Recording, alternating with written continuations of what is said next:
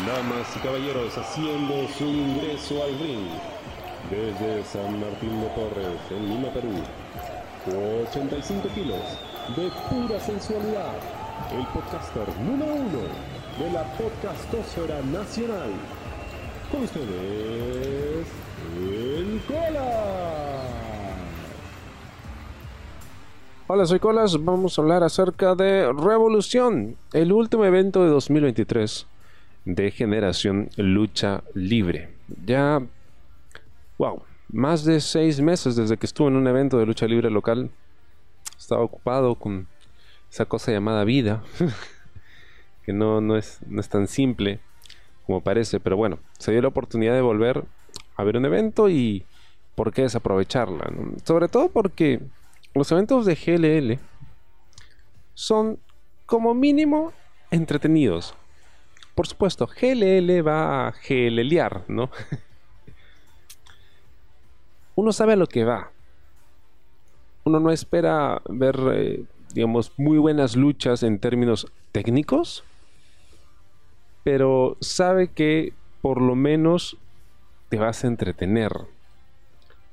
Ahora, generalmente uno se entretiene o se ríe o se divierte con luchas que no estaban pensadas para ser cómicas o, graciosas, sino que por una serie de errores o, accidentes o descoordinaciones, ¿no? O situaciones ilógicas, pues a uno le generan risa, ¿no? Y te diviertes. Es, es un show chonguero. Y eso no está mal. claro, depende de cómo lo veas, ¿no? Porque si tú haces un evento con la intención de que sea serio, pero al final sale hecho un chiste, eh, tú podrías considerar que fue un fracaso. Pero si la gente se divirtió, se rió, se lo gozó y, y lo comenta, ¿de verdad podrías decir que fue un fracaso? No lo sé. En términos técnicos, ¿fue Revolución un buen show? No, no, no fue un buen show. Fue un pésimo show. Fue un pésimo show de lucha libre, ojo. Pero como entretenimiento, fue un show muy entretenido. Me reí mucho, me, me- la pasé muy bien. Creo que en parte porque he podido ver amigos que no veía hace mu- mucho tiempo, mucho, mucho tiempo, muchos meses, ¿no? Y, y este año han pasado cosas que pues a uno lo hacen pensar que quizá no iba a tener la oportunidad de volver a verlos. ¿no? Afortunadamente sí. Y eso también es un plus, ¿no? Porque cuando ves la lucha con amigos, te puedes reír, puedes comentar, entonces le sacas más el jugo a la experiencia. En esta ocasión se realiza el evento en un local, creo que es el Geek Arena, un local que se encuentra en la avenida Alfonso Ugarte, centro de Lima. Es bastante fácil llegar, es fácil salir de ahí también. A mí me queda mucho más cerca que otros locales, entonces se agradece la elección.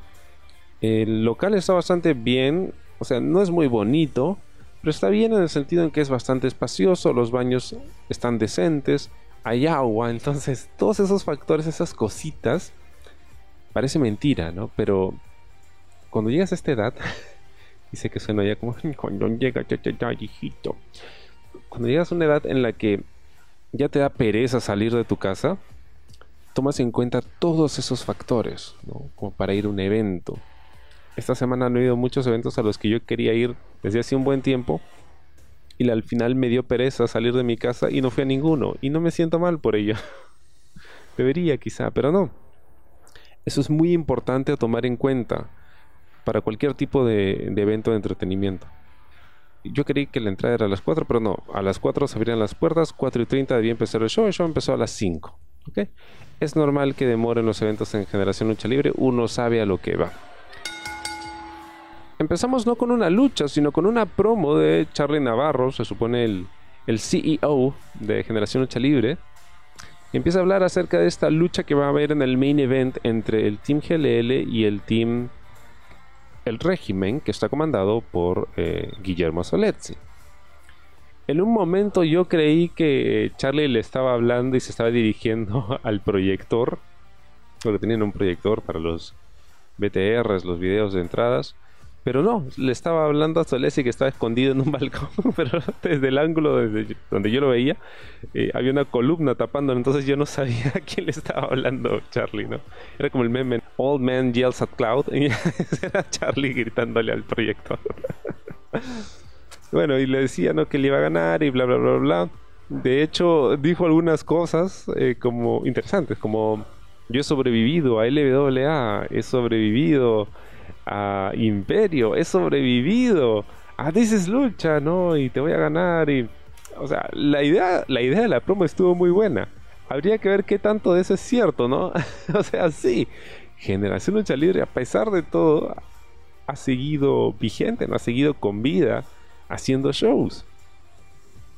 Em, ahora, ¿qué calidad de shows? Ya eso es otro tema, ¿no? Pero ahí está y se agradece que hayan más opciones, tanto para el público como para los luchadores.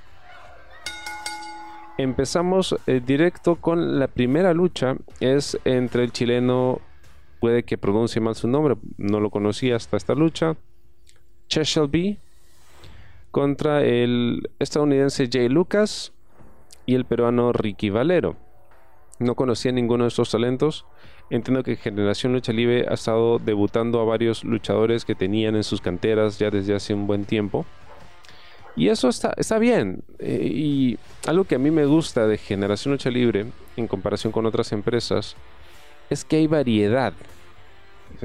generalmente ves personas nuevas en cada show, ya sean extranjeros o debutantes. Entonces, eso se agradece porque no te, no te aburres de ver a los mismos. O sea, no, es que estás rotando a la misma gente una y otra vez, entonces llega un momento en el que todos los shows son iguales.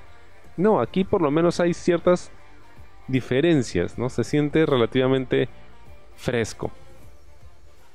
Entonces, abrimos la lucha con esos tres. Y aquí se nos marca la pauta de lo que vamos a ver por el resto de la jornada, ¿no? Eh, no fue una buena lucha. no, no, no lo fue. Eh, pero creo que podría haber sido una lucha ok si es que solo hubiéramos tenido a Jay Lucas y al chileno Chashelby. Porque el peruano eh, Ricky Valero no está listo ni por asomo. Eh, creo que todavía está no solo muy verde, sino que hay muchísimas cosas que trabajar. hubieron algunas descoordinaciones, eh, hay algunos momentos donde sí eh, brillan, ¿no? Por ejemplo, eh, Valero hace una especie de springboard que luego termina en un machetazo de piernas sobre Jay Lucas que se ve bien, pero creo que no, no, no debía estar en esa lucha. creo que Jay Lucas que obviamente era el más experimentado, porque por ahí me comentaron que el chileno recién estaba empezando también. Eh, hizo más de lo que debía para poder hacer que el resto se luciera, pero eh, no, no funcionó porque, o sea, no hay de dónde, no hay, no hay de dónde. El, gana Ricky Valero, que me pareció una pésima decisión, pero nuevamente, este es GLL, entonces GLL hace algo frecuentemente que a mí nunca me ha gustado. Es esta idea de que los peruanos siempre tienen que ganar. se juega mucho al, gimmick este del, patriotismo, ¿no? Un peruano contra los extranjeros. Y el peruano tiene que ganar, ¿no? Para que, oh, Perú quede arriba, Que es algo con lo que la gente fácilmente se va a enganchar. Pero es, es como que muy barato hacer eso, ¿no? Y, va con esta idea del compra peruano, no apoya al Perú, que a mí me revienta, porque uno no debe comprar un producto porque es peruano, sino comprarlo porque es bueno. Y si el producto extranjero es mejor, pues entonces compras el extranjero. Y en este caso, el extranjero era mucho mejor. Entonces, ¿por qué, ¿por qué hacer ganar este pata que no lució bien? Para nada. Al contrario, en las cosas más elementales, ¿no? Había momentos en los que se quedaba congelado, ya sean los nervios o la inexperiencia no, lucía bien para nada. Para nada. Entonces no era creíble que le ganara al, americano, que era mucho más alto que él, ¿no? y que era más experimentado. ¿no? Hay un momento en el que un niño, Hay un momento en el que un niñito grita desde, desde el público. Hay un momento en el que un niño grita desde el público. ¡Vamos, Moreno! Dios mío, no pude contenerme. El video probablemente se ha publicado en internet, búsquenlo, escúchenlo. Es, un momento de oro. Esas cosas son tan son tan valiosas porque eso no es algo que tú puedas planificar, no es algo que tú puedas escribir, o sea, es algo espontáneo de la gente, del público, ¿no? por eso es divertido ir a un show en vivo por ese tipo de cosas. En términos de la lucha, no estuvo bueno. Vieron, como dije, descoordinaciones. Valero todavía está muy verde. Eh, al final gana y Jay Lucas le levanta el brazo, ¿no? En señal de brother, lo felicita, ¿no? Y algo que a mí no me gusta, ¿ya? Te parece, parece una tontería. Eh, y es un tema muy, muy personal. Cuando un luchador le levanta el brazo al otro, luego de haber sido derrotado, no reconociendo la victoria del otro, yo presto mucha atención a cómo reacciona el luchador al que le están levantando el brazo. Hay una... no es un meme, pero se hace referencia mucho a esta comparación entre cuando Hogan levanta el brazo a The Rock en WrestleMania 18 y The Rock mira hacia el piso, ¿no? Es señal de, humildad. Y cuando The Rock le levanta el brazo a Cena en WrestleMania 29, si no me equivoco, y Cena pues estaba ahí orgulloso, ¿no? Por haber ganado, mirando de frente, ¿no? Al público, posando y toda la cosa. En este caso, el hecho de que Lucas le haya levantado el brazo a Valero, o sea, el brother, o sea, qué más humildad que esa, ¿no? Que, o sea, yo soy mucho mejor que tú, obviamente, y aún así te estoy levantando el brazo, ¿no? Y el pata reacciona como que, ¡Yeah! ¡Sí! Porque la gente lo aplaudía y eso terminó de reventarme, ¿no? Porque, brother, tú no estabas para ganar esa lucha. Y, no lo digo con, con ningún odio ni sorna, ¿eh? O sea, hay formas. Si la idea era que ganara el peruano, cuando obviamente no está al nivel de los otros dos, pues puedes de repente hacer que gane con un paquetito, de alguna forma menos, digamos, contundente, ¿no? O que lo haga notarse como que esto es escrito, como que hay un guion y se tiene que seguir el guion a rajatabla, ¿no? O sea, él tiene que ganar con su finisher, una movida, porque así tiene que ser. Oye, pero ¿y si no está listo? ¿Y si no es creíble que él le gane a los otros? No importa, el final es así. No lo sé, había, habían formas de hacerlo ganar. En todo caso, yo no lo hubiera hecho ganar. Pero es esta idea, ¿no? De GLL, de que todos los peruanos tienen que ganar. Lo vamos a ver a lo largo del show. Si bien con, el chileno, Chosheldi, digamos, habían algunas descoordinaciones con, con el americano lo que sí me gustó es que estaba muy metido en su personaje. O sea, era muy intenso. No sé si producto de los nervios o porque él es así. Pero eso me gustó. Y creo que eso ayuda a convencerte un poco más, ¿no? A meterte un poco más en la historia. El hecho de que el pata estaba como que muy metido en su personaje. Y, y eso se agradece, ¿no? Que es algo que no se ve mucho aquí. Hay mucho trabajo por hacer en temas de personaje, que la gente entienda qué cosa es. Luego tenemos una lucha por equipos entre Barracuda y Tanaka contra León Negro y Supai. A ver, ¿por dónde empezar? Primero, Barracuda es un luchador eh, ya, digamos, eh, de de la vieja guardia, ¿no? De la vieja escuela. Es un luchador que debe estar por lo menos en sus 50, 50 y algo. Si no es que más. Tanaka también es un luchador que creo que es de la promo de Cobra. Hacía muchísimo tiempo que no lo veía. Eh, me costó trabajo recordarlo. Em, pero, o sea, íbamos a ver en ellos el estilo old school, de, lucha libre. Y por otro lado teníamos a León Negro, que creo que es uno de los nuevos jales de, de GLL, y a Supai. A Supai que yo ya había visto el año pasado en el evento que hicieron en San Miguel, y el que yo critiqué duramente en su momento, porque él estuvo en un Dark Match con creo Percy Kayata y había otro luchador, el nombre no recuerdo. Y en esa lucha hicieron todas las movidas habidas y por haber. Hicieron que saltos mortales, que dives, que finisher tras finisher tras finisher.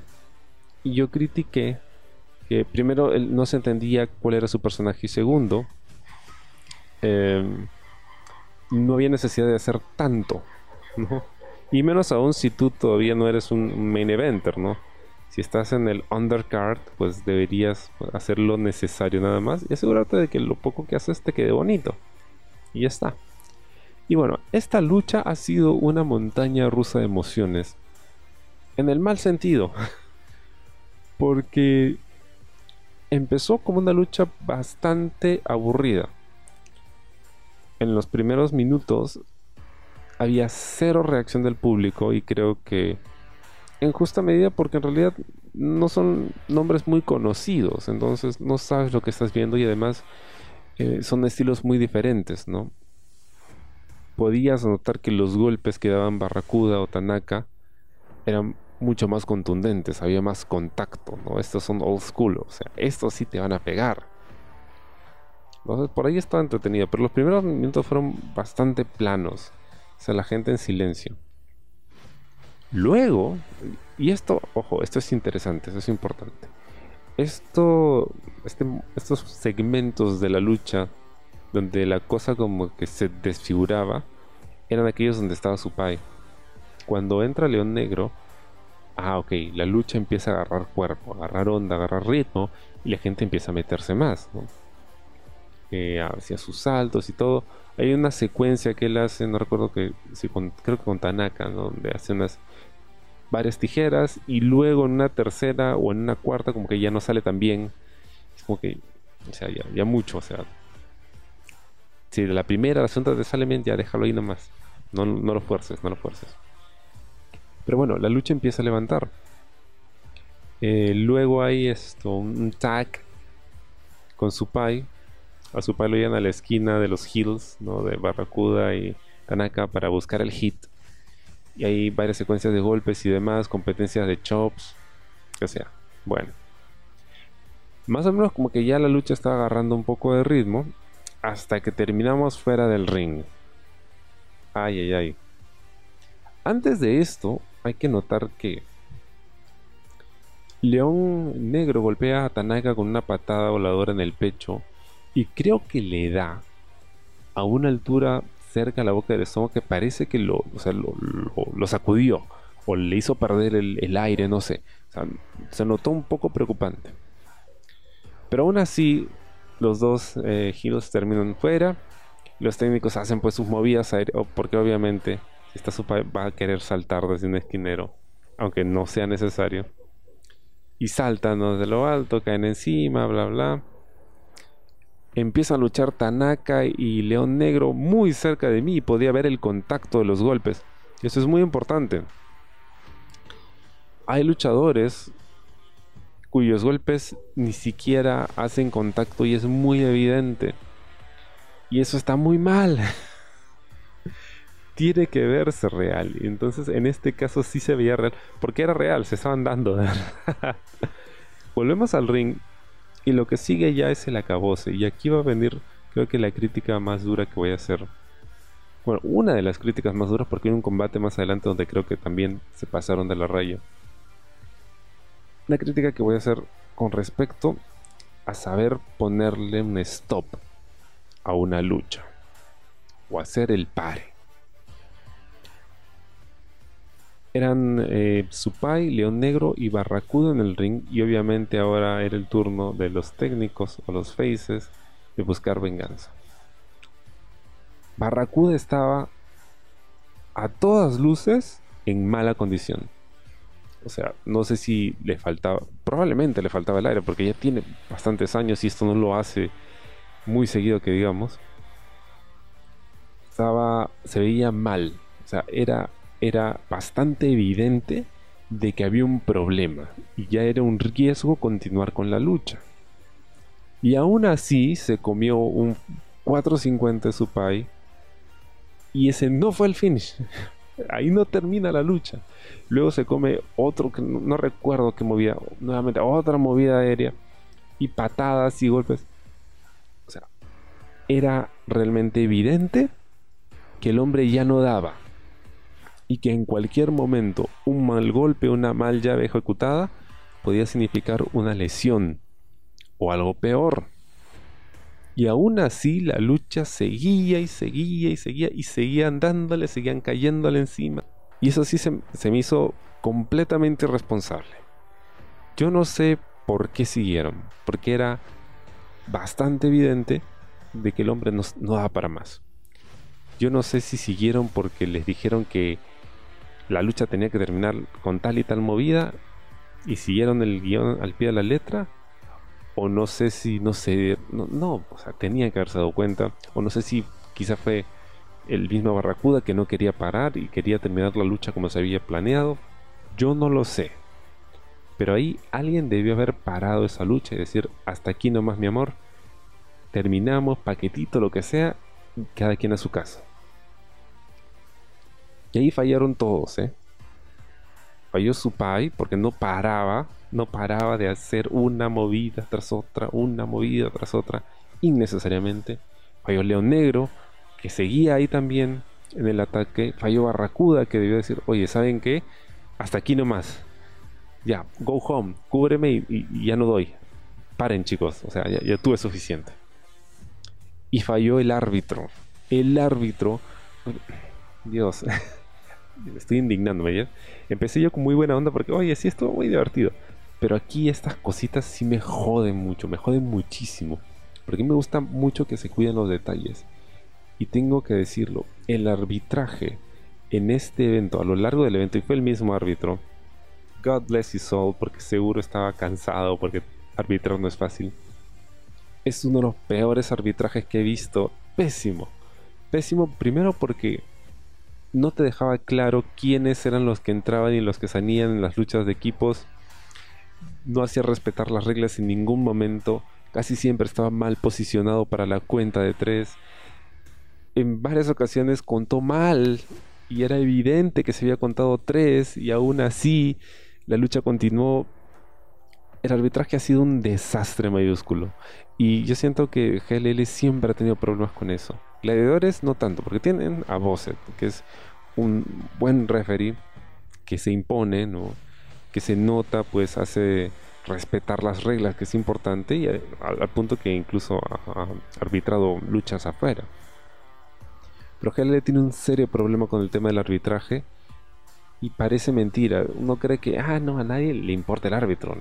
Lo que la gente está viendo son los luchadores. Mentira, señor. Porque la idea de la lucha libre es representar un combate deportivo. Y en un deporte hay reglas. Por lo tanto, el rol del árbitro es determinante para que podamos creer que lo que estamos viendo es real. Si falla el árbitro, se cae todo. Así que, nuevamente, esa falta de, claridad en el rol del, árbitro, esa, falta de, instinto o de sentido común de decir, oye, mi compañero al que supuestamente debo cuidar está mal, paramos la lucha aquí y se acabó. Total, la gente no sabe cuál es el guion que tienen armado sobre qué hacer y qué movida ejecutar para el final. La gente no sabe, así que tú no te preocupes. Si tu compañero está mal, tú le ganas con un paquetito, una cosa rápida y ya está. Y esto se logra cuando se buquea una lucha y se tiene claro cuál es el objetivo de la lucha. Nuevamente, la lucha no es vamos a hacer 15 llaves, 15 saltos y, esta movida y esta movida y ya está. Eso es lo que vamos a hacer. No, el objetivo es, ¿cuál es el objetivo? ¿Quién tiene que quedar over? O sea, ¿quién tiene que ganar la lucha? ¿Y quién tiene que perder? Ok, y el que gane la lucha significa que vamos a continuar con la rivalidad. Ok, entonces, ese es mi objetivo principal. Objetivo principal, eh, que tal luchador quede over. Objetivo secundario, eh, sembrar eh, una futura rivalidad con tal y tal. Ok, si logramos eso con lo que ya hemos hecho hasta ahora en la lucha, si ya está todo claro y podemos cerrar la lucha con eso, bacán, terminamos aquí, no hay necesidad de continuar con todo lo otro que hemos planeado, por seguridad de mi compañero, porque veo que ya no da más. Pero como nadie tiene claro cuál es el objetivo de la lucha ni por qué están luchando, por eso es que siguen y siguen y siguen porque se supone que eso es lo que han acordado hacer. Y no tienen capacidad de improvisación y no hay eh, capacidad de respuesta para darse cuenta de que lo que están haciendo está poniendo en riesgo la salud de uno o más luchadores. Y ya está, con eso termino mi, mi rant sobre esta lucha, ¿eh? porque todavía vienen cosas peores. Vendrán cosas peores, decía la Biblia. Y ya está. Ah, otro detalle. Antes de terminar ya. Otro detalle que quería mencionar es que Supai entra. Tuvo una entrada chévere. ¿ah? Antes de él entra una bailarina de lo que. Perdón, soy un ignorante en danzas típicas, pero yo asumo que era una diablada por la máscara que llevaba la chica. Y ya luego empieza la música de su pai y él entra arrastrándose, ¿no? Porque eso es su, su gimmick.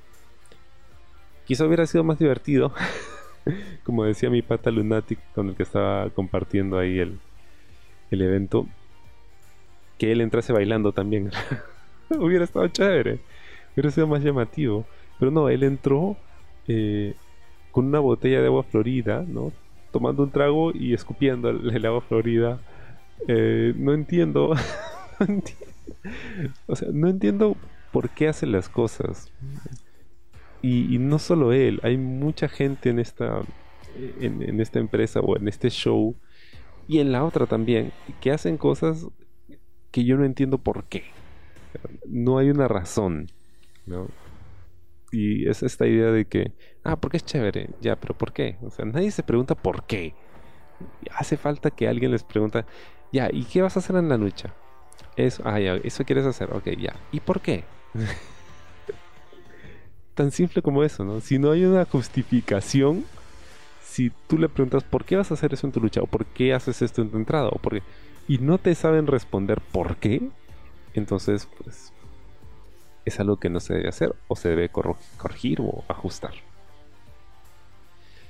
Em, Tanaka, que ya también tiene sus años, lució bien yo creo que bien podría dar unas cuantas luchas, pero creo que Barracuda, ahí nomás, eh, no creo que sea seguro.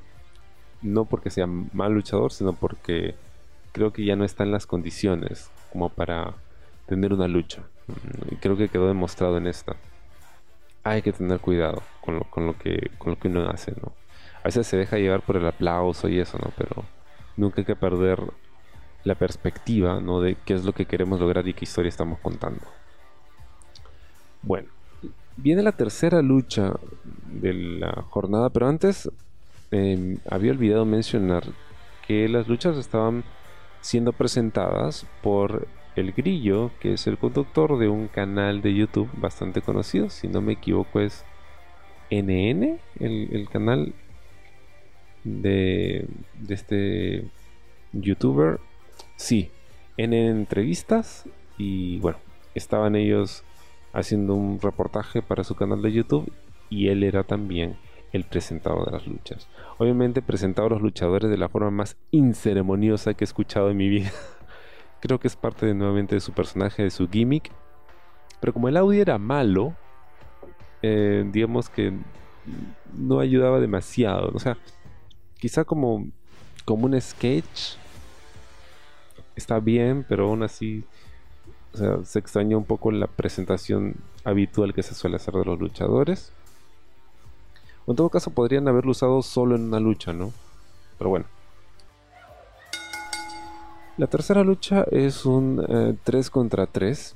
Y aquí vamos a tener a los extranjeros del Team USA contra el Team, pero nuevamente los extranjeros contra los peruanos, los extranjeros contra los peruanos. Y la siguiente lucha es la misma vaina. Los extranjeros contra los peruanos. Oh, Tenemos el Team USA contra el Team Perú. El Team USA em, compuesto por King Cole, Black Jack Mac, y el Ariel Van Gogh. Y el Team Perú por eh, LJ Knight, Li Shu y Da Vinci. Ok. Bueno. Entra King Cole. Un hombre bastante alto. Corpulento. ¿no? Eh, él entra bastante ágil, ¿no? Corriendo alrededor del ring, ¿no? Saludando a la gente, emocionado. Sube al ring, se sube al esquinero, ¿no? Para posar para la foto. Pega el brinquito para caer, ¿no? Para bajarse el esquinero. Cae, pisa mal y ¡pum! Se va al piso. Se levanta y cojea. Se lesionó. Se lesionó haciendo una entrada. Generalmente uno se lesiona haciendo las cosas más tontas. Cosas que, no deberían lesionar a nadie. Ahí es cuando uno se lesiona. Y eso es lo que le pasó aquí al brother. Terrible. Palteado porque ¿y ahora cómo le haces? Ni siquiera ha empezado la lucha y ya te lesionaste. Hacen sus entradas todos eh, LJ Knight, ¿no? Lishu. Da Vinci entra desde atrás con el público, ¿no? Haciendo el pasito del Krabi. Da Vinci siempre muy buena onda. O sea, su, onda es entretenimiento. Y él lo sabe. O sea, él es consciente de sus limitaciones en el ring. Y él sabe también que él entra a entretener. Y bueno, ¿qué podemos decir de esta lucha? Estoy revisando mis notas y la verdad es que no he escrito tanto. Conforme las luchas iban pasando, ya no escribía tanto porque. A ver, eran tan accidentadas que ya no perdía la cuenta de qué cosa estaba viendo y, y que no. Lo que puedo decir es que, a ver, lo que tengo aquí anotado es lucha mamarracho.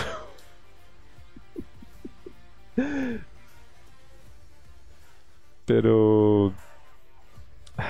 pero es que veo que en algún momento lo intentaron, pero fue un desorden, fue un clusterfuck, como dicen.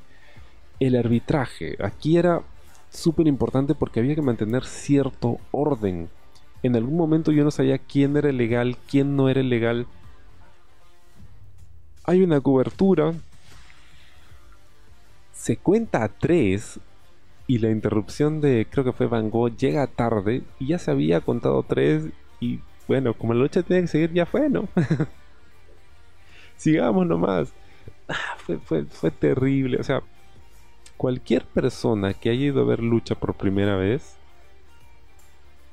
imagino que iba a quedar más confundida de lo que llegó. Es más, detrás de mí habían dos personas, hay un pata eh, con otro que yo asumo era la primera vez que veía lucha en libre. Entonces le iba explicando, ¿no? No, ellos son faces, ellos son heels. Ah, mira lo que ha pasado es esto y lo otro. Yo me imagino que esa persona debe haber salido muy confundida, ¿no? por las cosas que vio. Porque en serio, esta lucha fue un despelote. imagino que en parte por la lesión ¿no? Del, de, de King Cole. Pero, ¿qué puedo decir? No recuerdo que haya habido un solo momento donde había dicho, wow, qué memorable, ¿no? salvo estos eh, dives desde la tercera hacia afuera de Ariel Van Gogh y de Blackjack Mac. Pero fuera de eso, nada. Eh, hubieron muchos momentos donde pues había descoordinaciones. Eh, ¿Qué puedo decir? No fue una buena lucha para nada. Y además debo bajarle puntos por, eh, por el hecho de que Li Shu no gritó arriba Chiclayo. Y eso es algo que yo espero en todas las luchas de Li Shu. Y si Li Shu no grita arriba Chiclayo, entonces pues tengo que restarle puntos, lo siento. Es más, en un momento con mis amigos debatíamos, ¿dijo en ese momento arriba Chiclayo o no lo dijo? Porque no se escuchó muy bien cuando estaba en la tercera cuerda ya para aplicar una plancha, ya cerca del final de la lucha. ¿Lo dijo o no lo dijo? No le dijo, ah bueno, si no lo dijo, pucha, lo siento, le quitamos puntos. Pero, nuevamente, yo diría que... yo invitaría a la gente a que vea estas luchas. Seguro las van a encontrar en YouTube. Véanlas. Véanlas para que entiendan qué, se debe hacer, o mejor dicho, qué no se debe hacer y en qué se puede mejorar. Y además para que se rían un rato, porque sí son muy graciosas, pero son graciosas por las razones equivocadas. porque, porque son muy clumsy, son muy torpes. Ese es el tema. GLL es, es muy entretenido, es muy divertido, pero es que en realidad no tienen la intención de serlo.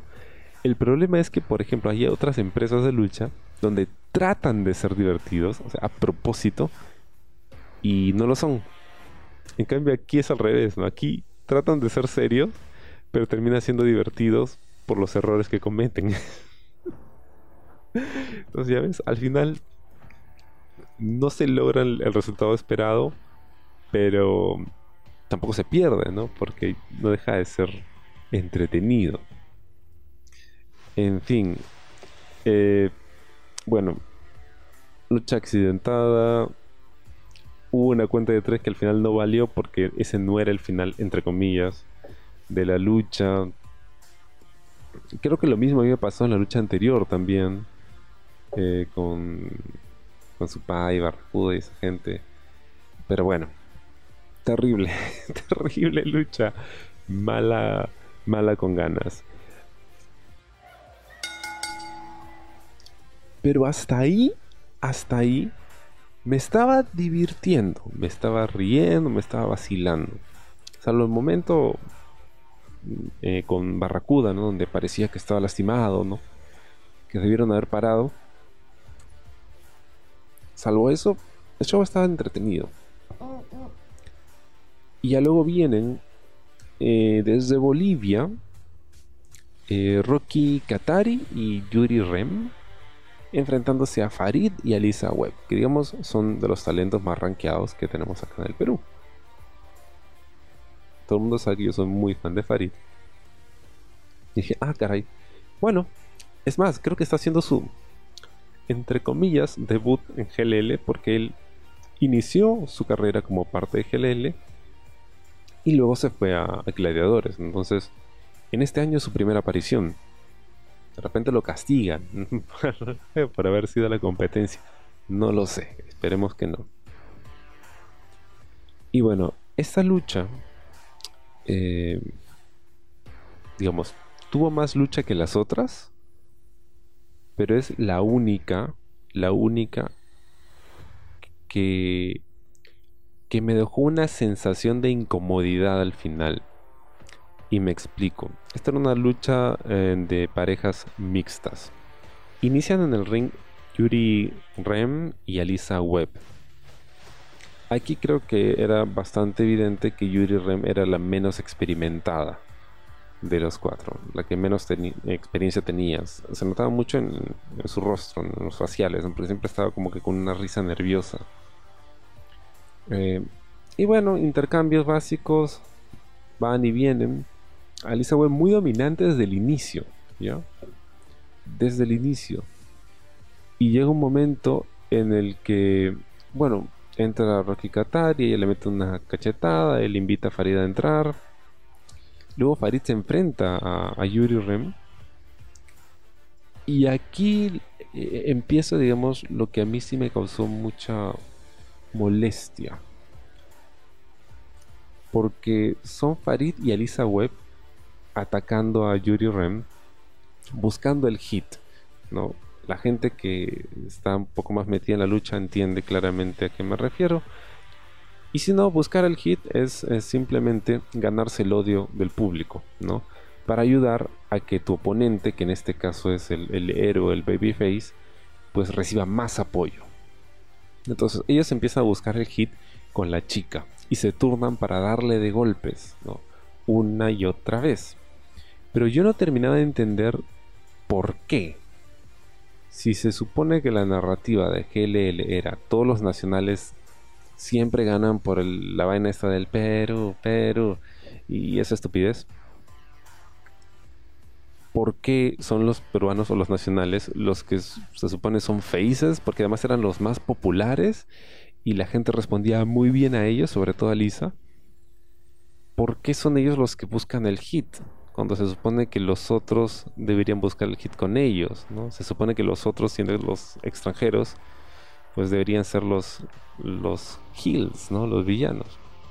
A menos que estén presentando a Farid y Alisa como heels y que sean Rocky Katari y Yuri Rem los faces y que les hagan ganar la lucha a ellos. Ah, si ese fuera el caso, ok, tiene sentido que le estén dando golpe a Yuri Ren por tanto tiempo, porque fue bastante tiempo. O sea, la mayor parte de la lucha ha sido peguenle a Yuri Ren. Hay un momento en el que Rocky Katari y Farid se enfrentan finalmente y fue muy corto.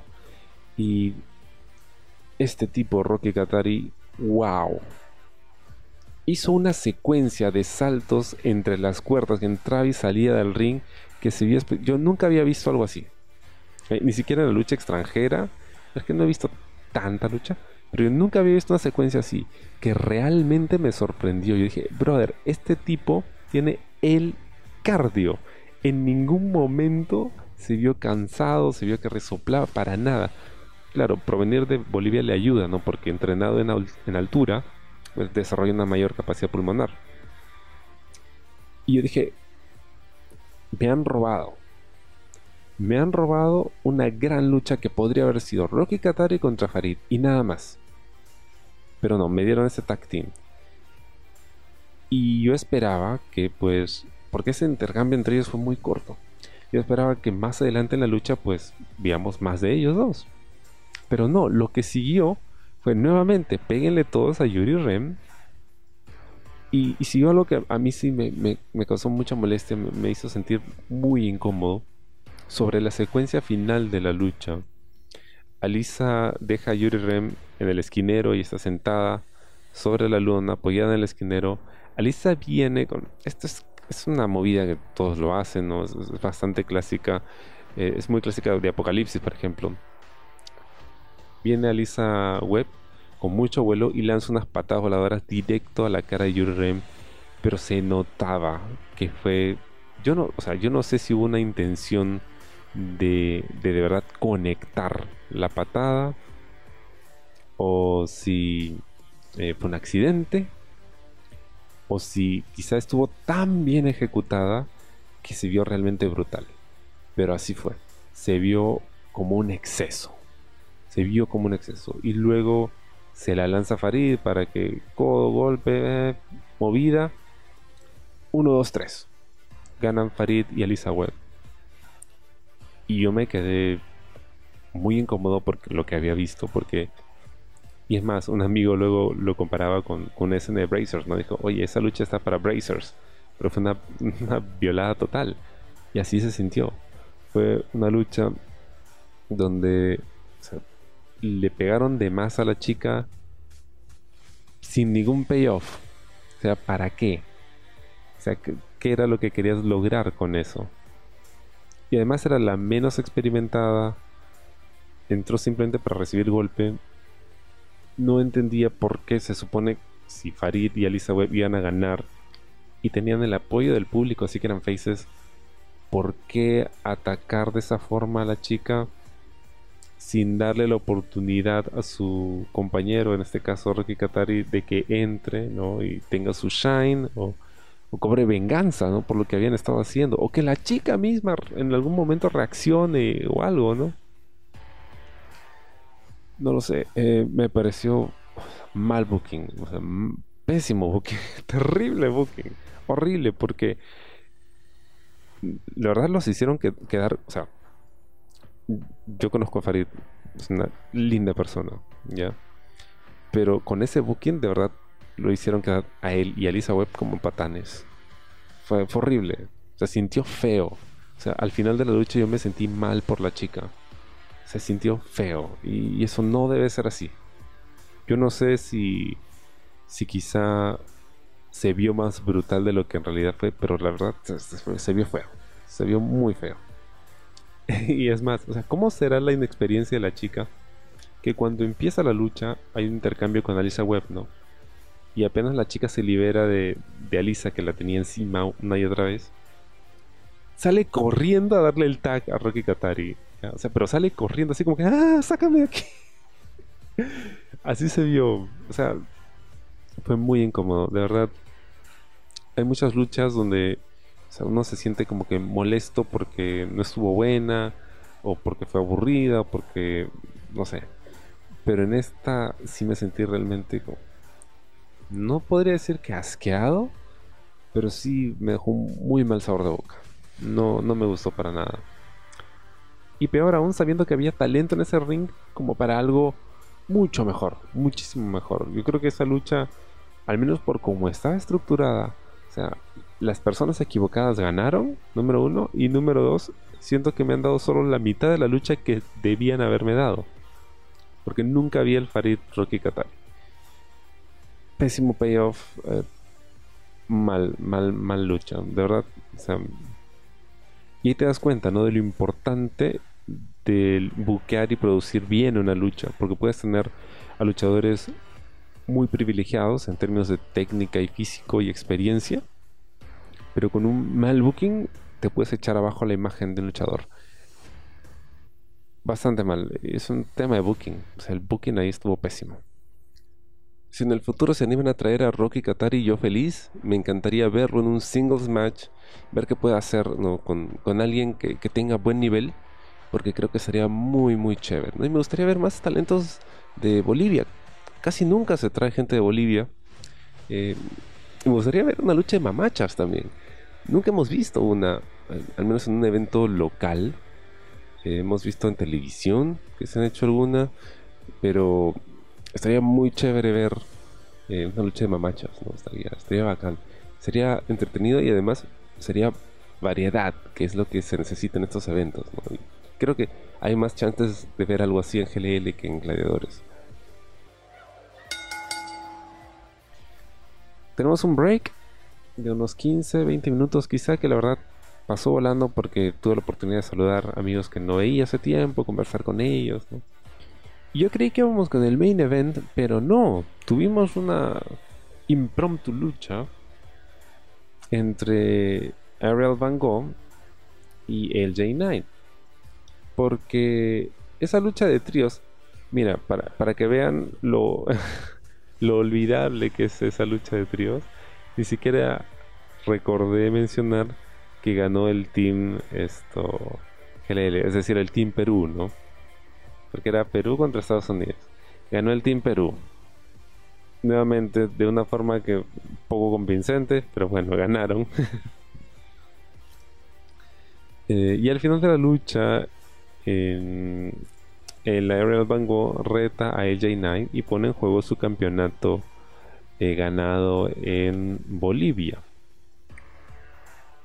Ok, eh, mm, sin ningún ánimo de ofender, pero esto es algo que tengo que mencionar. Ese campeonato parecía hecho de buta percha y un sticker. Es el peor cinturón que he visto en mi vida. Y eso que he visto cinturones horribles, porque lamentablemente las promociones locales aquí en Perú y algunas de la región pues no tienen los fondos suficientes para hacer un cinturón que se vea bien, digamos, como un cinturón, ¿no? Pero ese cinturón que trajeron de verdad se veía terrible. Si no alcanza el presupuesto para un cinturón que luzca más o menos decente, pues no uses un cinturón, puedes usar un anillo, puedes usar una corona, puedes usar un diploma, pero no ese cinturón, se veía terrible, de verdad. Ay no, se veía muy mal. Y nuevamente, esas cositas importan porque la gente que no está metida en la lucha, que no entiende de la falta de presupuestos, ve esas cosas y dice, esto es un chiste, esto es una payasada. ¿Qué clase de campeón es ese que carga un cinturón que parece hecho de butapercha y que le han pegado un sticker encima? son esas cositas. Quedan mal. De verdad quedan mal. O la vestimenta, el gear que usan los luchadores, ¿no? O sea, con el respeto de Barracuda. O sea, parecía que habían agarrado a un señor que iba pasando por la calle y le pusieron una máscara y el señor, tío, entra para que luches. Y así, o del mismo eh, King Cole. O sea, no se veían mal, se ven mal. Por eso es tan importante cuidar los detalles, señores. Parece mentira, pero hay que al menos pretender que luces como luchador.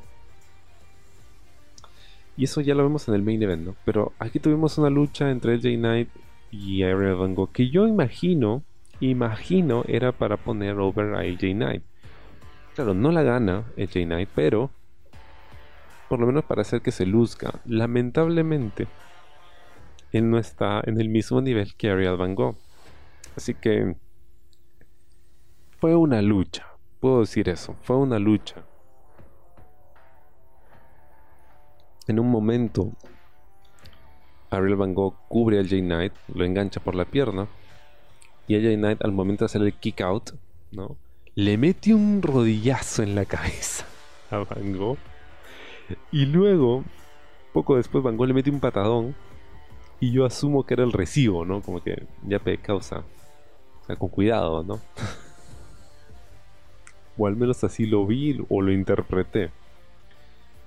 Eh, la gana, como dije, Van Gogh con una especie, un finisher que me, me, gustó mucho, era una especie de destino, como el que hace Naito, pero con un giro adicional.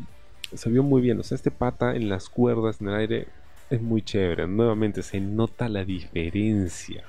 Es más, con Blackjack Mac, con King Cole no, para nada, pero con Blackjack Mac o con eh, Jay Lucas, se nota la diferencia en el registro, en cómo venden las movidas, en cómo venden cada caída, cada golpe. Y eso es lo más importante que hay que aprender, sobre todo aquí. Y, lo voy a mencionar en el main event. Los luchadores menos experimentados son los que menos registran. Es ¿Qué es registro? O sea, reaccionar a que te han golpeado de una forma creíble. O sea, que parezca que sí te han golpeado y sí te ha dolido y sí hubo contacto. Pero hay mucha gente que golpea una y otra y otra vez y es como si nada, no venden, no registran y eso me saca de quicio. En fin, nuevamente, em, no, pues, em, o sea, creo que quizá la intención era hacer que LJ Knight luciera bien, pero no luce tan bien como su oponente, así que. Y además parece que ya estaba un poco cansado, entonces. No se logra ni lo uno ni lo otro. pero es una lucha que existió, ¿no? Otra cosa en la que tiene que trabajar el J Knight, y eso es muy importante, son sus golpes. Empezaron a degenerar.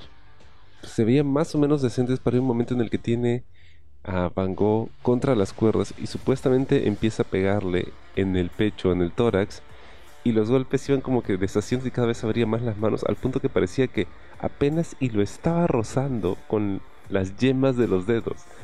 Se vio pésimo. Muy mal, muy mal. Y eso es otro tema. Los golpes tienen que verse real. Si no, o sea, que es, digamos, la forma más básica de ofensa, se, te cae el teatrito, así de simple. Y finalmente llegamos al main event, que es una lucha estilo eh, serie de los sobrevivientes, ¿no? Aprovechando la época en la que estamos, ¿no? Todo el mundo sabe en el mundo de la lucha libre que en noviembre es el mes de la serie de los sobrevivientes. Que lamentablemente WWE ya no suele celebrar como hacía antes. Porque ya no hay luchas estilo serie de los sobrevivientes. Ahora son War Games y jaulas y huevadas que a mí no me gustan, para ser honesto. Pero bueno, aquí en GLL sí lo iban a hacer. Teníamos al team GLL conformado por Percy Kayata, Prince Diego, eh, Alex Godfrey, Slayer y la Cobra, supuestamente ellos con Charlie Navarro, y el régimen que venía a conquistar eh, GLL, comandado por Soletzi, y tenía a Montoya, a Reptil, a Doctor Veneno, a Magno y a Franco Azuri. Y bueno, tú te das cuenta desde las entradas que estos sí son luchadores. y no como antes, ¿no? Que eran más personajes circenses, ¿no? Más al, chongo. Salvo los extranjeros, ¿eh? Y por ahí algunos locales. Pero aquí sí parecía que íbamos a ver a luchadores de verdad, ¿no? solo porque tenían mejor físico, sino tenían una mejor presentación. Y de eso se trata. La lucha libre es eso. No olvidemos que es teatro. Y en el teatro los personajes tienen que lucir creíbles. Y en el tema de la lucha libre, pues el tema físico, la indumentaria, la entrada, todas esas cosas importan muchísimo. Y se nota, ¿no? Se nota. Entonces, eh, Y aquí hay un detalle que, que quiero mencionar nuevamente. La gente había estado aplaudiendo durante el show cuando veía pues buenos spots. O sea, obviamente cuando hay saltos mortales, ¿no? Hacia afuera, hacia adentro. Ese tipo de cosas la gente siempre aplaudir. Pero cuando te aplauden solo por hacer un headlock, por hacer cosas básicas, un lazo, una derribada, entonces quiere decir que lo estás haciendo realmente bien. Y esas cosas las ves en el, en el main event. Donde tienes a los más experimentados, salvo un par, haciendo cosas que son relativamente básicas y eso arranca en un aplauso del público. Ah, caray. Es porque parece mentira, ¿no? Puede que el público o buena parte del público de GLL no sea aficionada a la lucha, no conozca, pero saben cuando ven algo bien hecho y aplauden. Entonces se van tomando para hacer sus intercambios. Creo que todos lucen bastante bien, salvo em, Slayer y Montoya, eh, cuando les toca a ellos enfrentarse, creo que fue el, tándem más descoordinado, donde hubieron más accidentes, eh, no lució muy bien. Y con todo lo que ha logrado Slayer, ex campeón y todo, tiene su legado ya asegurado. Creo que él es el tipo de luchadores que él, como Goldberg, ¿no? Entras, Spear, Jackhammer y listo. Nada más. Porque cuando hay que hacer muchos intercambios, ese tipo de derribadas, además que el peso no le ha ido porque él es un hombre bastante corpulento, entonces obviamente no va a ser tan ágil como el resto, ¿no? Y ya tiene también sus años, entonces keep it simple para que no luzca mal. Lamentablemente, pues cuando trata de ser más, no, no luce muy bien que digamos, ¿no? Hasta Cobra, ¿eh? Tuvo su momento de de, brillar, ¿no? Con, contra Reptil, ¿no? Sus golpes y de ahí buscaba la culebrítica, pero no logra conectar. O sea, chévere. Es más, el mismo Percy Kayata. Eh, incluso, bueno, a Magno yo no lo había visto luchar. Em, me pareció bien en un primer momento hasta que le toca un intercambio con Cobra y ahí sí se desplomó. Porque se supone. En realidad, nuevamente, hay cosas que son un poco difíciles de explicar porque estaría mejor tener una ayuda visual. Pero si pueden ver la lucha, véanla. Cuando él entra al ring con Cobra, creo que ahí es cuando se desarma todo. O sea, esa actitud así imponente con la que entró se vino abajo. Porque falló en las cosas más elementales. Y en un momento él tiene un muy buen intercambio con eh, Prince eh, Diego. Que es, oye, este, este, este chico es, es, es, bueno. Es bueno. Lamentablemente no lo hace muy seguido que digamos. Pero es bueno. Entre los dos tuvieron un buen intercambio. Pero el problema es que ninguno registraba. Si un momento donde Prince Diego hace lo que hace eh, Andrade sin almas, bueno, Andrade el ídolo en AEW, eso que fintea que vas a patear, pero luego es em, te sorprende con un codazo, un reverse elbow. Y este pata, o sea, Magno se come el codo con la cara y como que se tambalea un toque y de repente ya está. O sea, de repente reacciona y, y contraataca, ¿no? O sea, son, son esas cositas. En la secuencia final porque eh, creo que fue Magno el que elimina a, Prince Diego. Lo elimina con una especie de eh, Rocks Bottom. Pero apenas termina de cubrir a Prince Diego, 1, 2, 3, y Prince Diego ya se levanta para reaccionar. O sea, hubo cero registro en su intercambio. Y ahí pues te das cuenta de, lo que falta trabajar. Porque se supone que nuevamente se está representando una pelea, ¿no? Y se, trata de hacerle creer a la gente que es lo más real posible. Una pelea, si te meten un codazo en la jeta, obviamente que te van a zumbar el merequetembe, ¿no? no puedes inmediatamente levantarte y empezar a saltar y llave y llave y golpe. No, porque así no es. Son esas cositas las que hay que cuidar. Sorprendentemente, el primer eliminado fue Franco Surín. Me sorprendió bastante. Porque, brother, él es uno de los mejores talentos que hay en el país. ¿Por qué lo eliminarías primero? Pero bueno, supongo que bien, porque así pues eh, se arriesga menos a sufrir una lesión. no sé. lo sacaron primero. Si van eliminando gente. Unos buenos intercambios. Em, Doctor Veneno estaba luchando con una lesión. Yo no sé si la lesión la tenía desde antes o surgió en el ring. Pero se supone que no podía usar uno de sus hombros. Bueno, esa fue la historia ya sobre el final de esta lucha, ¿no? La secuencia final. Pero él estaba mal, ¿no? Y él se queda hasta el final, porque eliminan a todos y quedan Veneno y Godfrey nuevamente con Godfrey. Godfrey. Godfrey es uno de esos casos. Yo no entendía muy bien de qué iba. No entendía si era Face, no entendía si era Hill. Pero el pata se ha ganado a la gente a pulso. Y sabe muy bien cómo llegar. Y sabe muy bien cómo levantar a la gente. Entonces cuando él queda al final... Ah, ok, entiendo por qué él ha quedado al final. Obviamente, ¿no? Porque él es es el más popular, es el que conecta mejor con la gente. Ahora, ¿por qué hicieron que Veneno sea el last man standing del régimen? No lo sé, porque además estaba lesionado. Podrías haber dejado cualquier otro. Y si la idea era que Veneno y Godfrey se enfrenten para generar ahí una rivalidad, y disculpen, no estoy siguiendo muy bien las rivalidades que está planteando GLL, pero si esa era la idea, tenías a Veneno lesionado, pues podías haberlo resuelto eh, al inicio de la lucha, ¿no?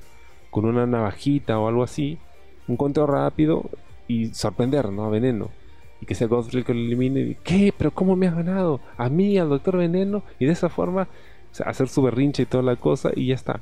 Listo, ya sembraste tu rivalidad para el próximo evento y además proteges a Veneno que está lastimado. Pero obviamente yo no sé cuál era la intención, pero si era esa, pues había formas de proteger, proteger al luchador. O sea, si está lastimado, puta madre. ah, como King Cole, ¿no? O sea, King Cole estaba lastimado y aún así luchó. La verdad es que no lució muy impresionante que digamos, pero se entiende hasta cierto punto porque tenía una lesión. Aún así, o sea, habían cosas que no, no me parecieron tan buenas de su parte. Que es más, yo decía, no parece un luchador, parece un amigo de los luchadores que han venido a Perú y que le dijeron, oye, ¿quieres luchar? Ya pues, ven. oye, pero yo no sé luchar. No importa, ponte un polo y entras al ring y ya está. Eres grande, así que no necesitas luchar. Bueno, entonces, nuevamente, proteger. Si un luchador tiene un problema está lesionado o podría haber sufrido una contusión o lo que sea, primer deber tanto del referee, otra vez el referee, como de los otros luchadores es protegerlo y sacarlo de la lucha lo antes posible para evitar que se pueda lastimar aún más. Y entonces, dentro de todo, este main event fue bueno. O sea, la primera mitad me gustó más. Ya cuando empiezan las eliminaciones, ya no me gusta tanto por el orden en el que van eliminando, por la gente que va quedando, por la forma en la que se eliminan, ¿no? Y el tema es que a Godfrey le habían estado pegando durante toda la lucha, pero al final él se queda con veneno y tiene su intercambio de golpes de hu, ah, hu, ah. Y em, se supone, la historia era Inicialmente Godfrey contra Veneno y Montoya, que también se queda casi hasta el final, y entre los dos pegándole, pegándole, ¿no? Pero hay un momento en, la lucha en el que Godfrey está solo con Veneno y hace pues esta vaina de vamos gente, que se puede hacer el bailecito. O sea, yo siento que la urgencia pues era demasiado grande como para ponerte a hacer el bailecito a mitad de el tramo final de esta lucha, ¿no? Podría haberlo hecho al inicio y hubiera funcionado mejor.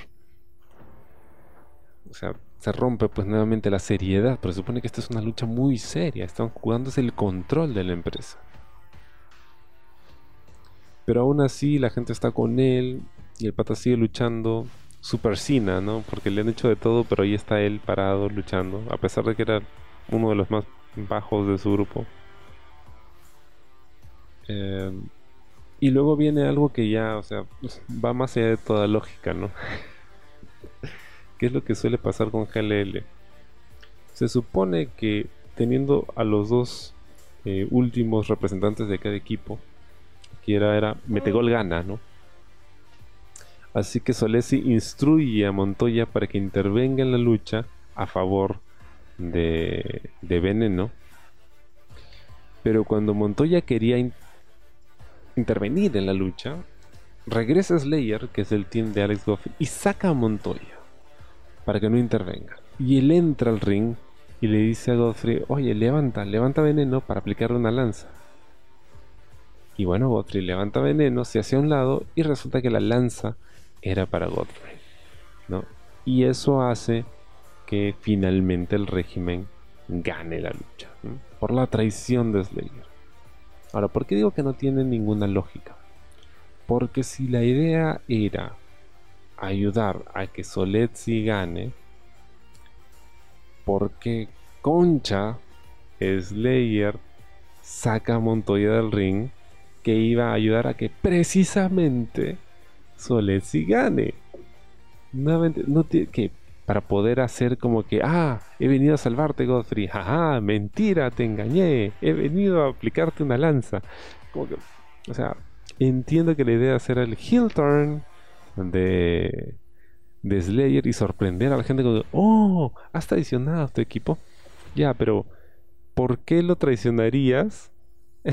o sea, metiéndote cabe tú mismo. Si ya Montoya iba a hacerte la chamba, o sea, ¿para qué lo sacas para hacerla tú en su lugar? No tiene ningún sentido. Nuevamente, o sea, ¿quién diablos está buqueando estas luchas? o seguro no lo está buqueando y le dice a los luchadores, ya vean cómo le hacen, resuélvanlo sobre la marcha. Pésimo, está mal, está muy mal. Y además, Slayer, ¿en serio? ¿Cuántos heel va a hacer este pata? O sea, soy face, soy heel, soy face, soy heel. Igual que el Big Show, ¿no? Como que iba y venía, iba y venía.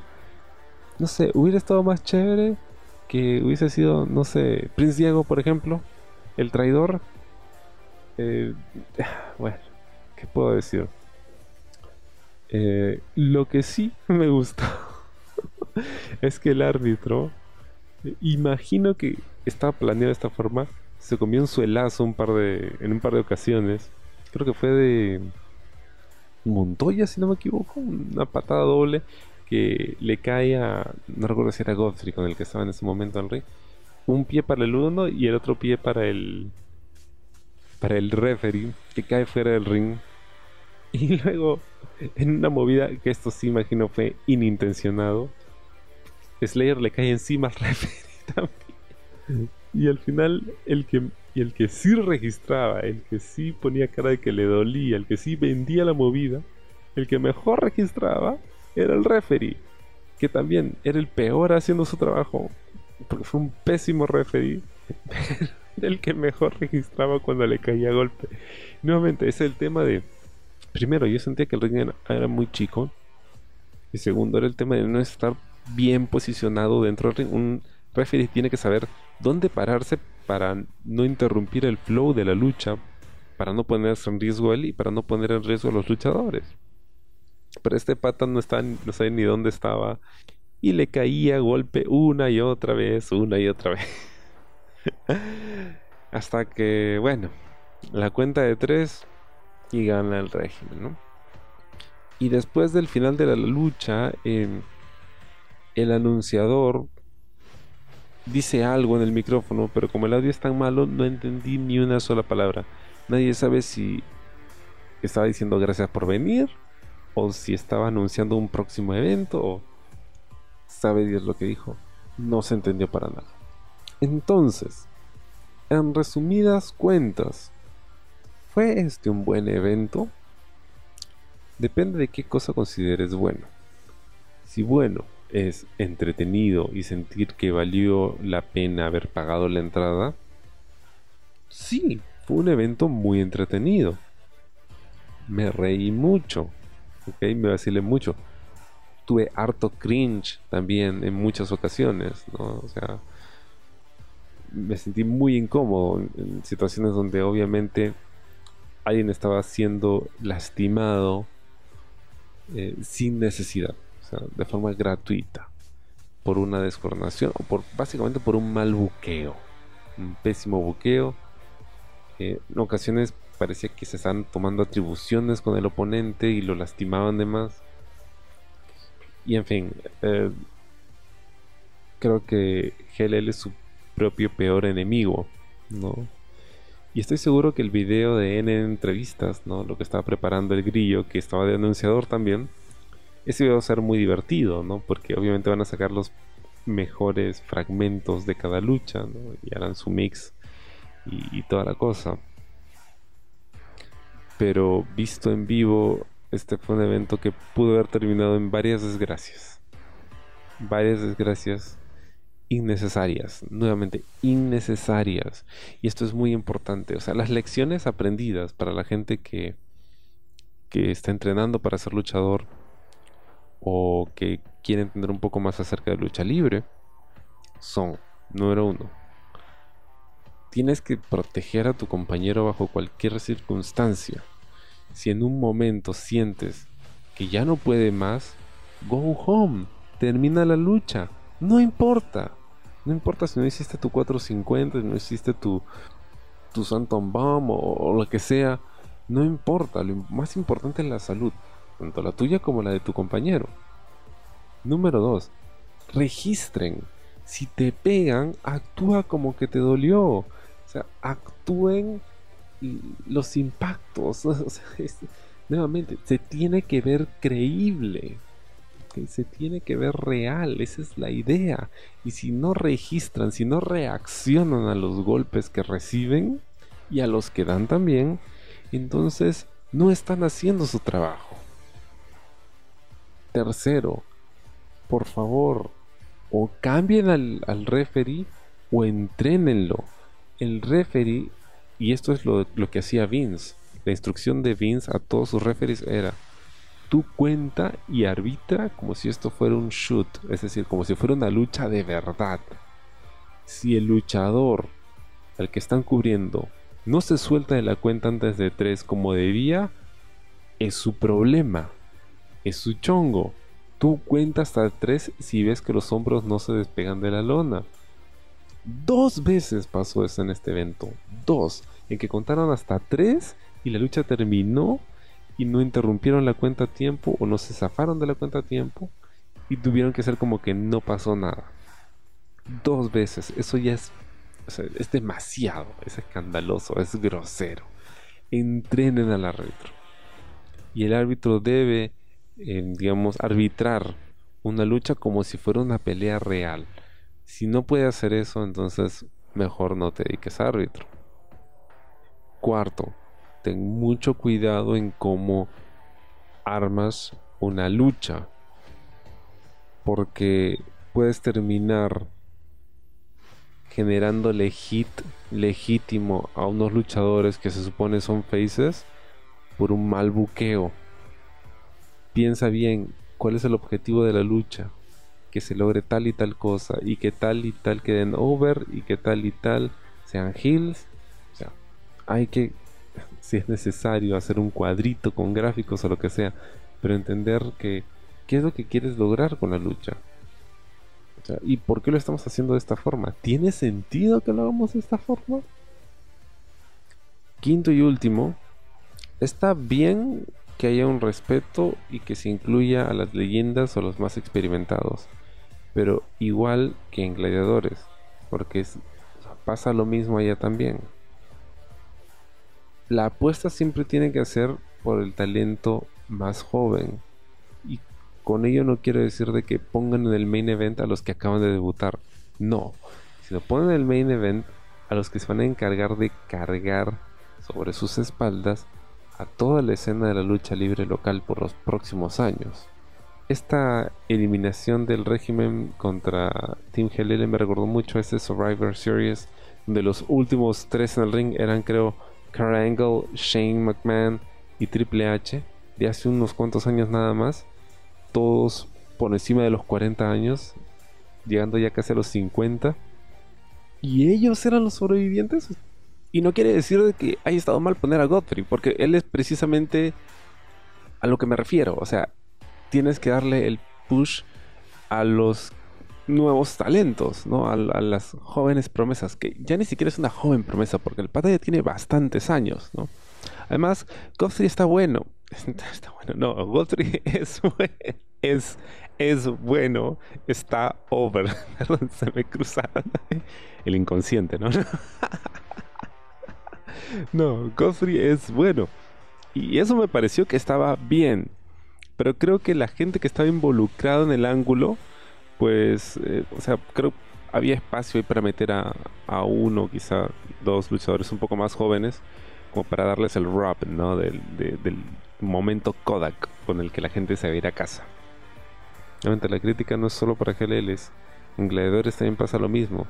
O sea, cuando son los más jóvenes, los más talentosos, los que deberían estar en el main event, pues pones a gente que ya tuvo su oportunidad y son leyendas y se han ganado ese espacio, pero nuevamente el, show tiene que continuar. Entonces, las oportunidades y los pushes tienen que ser para los que se van a hacer cargo de la compañía o de mantenerla a flote por los próximos años y no los que ya lo hicieron. En fin, el balance general, como dije inicialmente, es un evento muy entretenido. Luchísticamente ha sido muy mal evento. Salvo el main event, quizá. El resto ha sido malo. Malo. En términos de booking, en términos de lucha, mal evento. ¿Ok? Pero te ríes. Ah, pero por supuesto que te vas a reír. Te vas a reír y mucho. ¿Recomendaría el evento? Sí. Pero a la persona que vaya le diría, ok, lo que vas a ver probablemente no tenga mucho sentido, pero tú déjate llevar nomás. Y si ves algo gracioso, ríete, porque para eso estamos, para divertirnos. Y bueno, esa sería mi reseña de el evento de generación Lucha Libre Revolución. Noviembre de 2023. Mencionaron que volvían el próximo año, con lo que imagino será la continuación de esta saga entre Charlie Navarro y Soletzi. Mi idea es que termine en una lucha de ellos dos. Ellos dos sobre el ring, luchando. Yo sé que va a ser un bodrio esa lucha en términos de técnica y de lucha como tal. Va a ser un bodrio, pero a que no sería muy divertido. nuevamente, las risas no faltan. Ese es el comentario ¿no? que, repetía con varias de las personas que me he por allá. Bueno, el evento fue lo que fue. Pero las risas no faltaron. y sí, las risas no faltaron. ¿Era su intención? Probablemente no. Pero así están las cosas.